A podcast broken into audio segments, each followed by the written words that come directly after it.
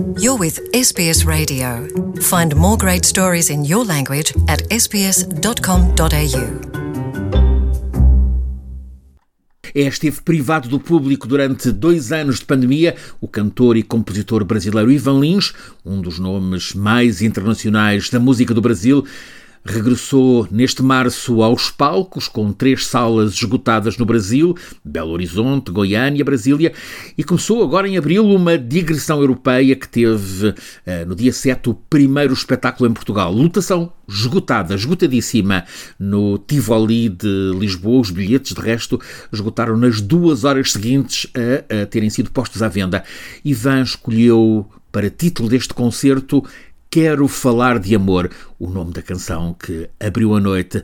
Quero falar de amor nesses tempos de ensandecer, quero cantar o amor nessas horas que Deus não vê. Seguiu-se o meu país.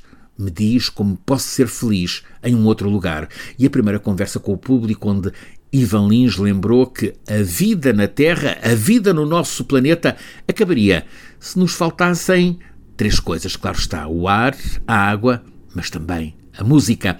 A balanceada Lua Soberana serviu de introito a um momento particular, aquele em que Ivan Lis, emocionado, recordou o primeiro concerto em Portugal, em 1981, a ligação antiga de Ivan a Portugal. Me apaixonei, disse ele, e também recordou os amigos que em Portugal foi fazendo, muitos, muitos deles músicos, caso dos recém-desaparecidos Carlos do Carmo e José Mário Branco, que homenageou com grande carinho a ponto de se emocionar e ter de pedir com a mão uma pausa.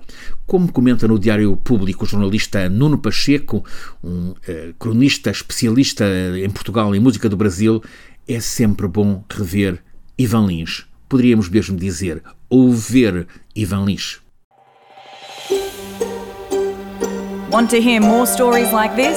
Listen on Apple Podcasts, Google Podcasts, Spotify, or wherever you get your podcasts from.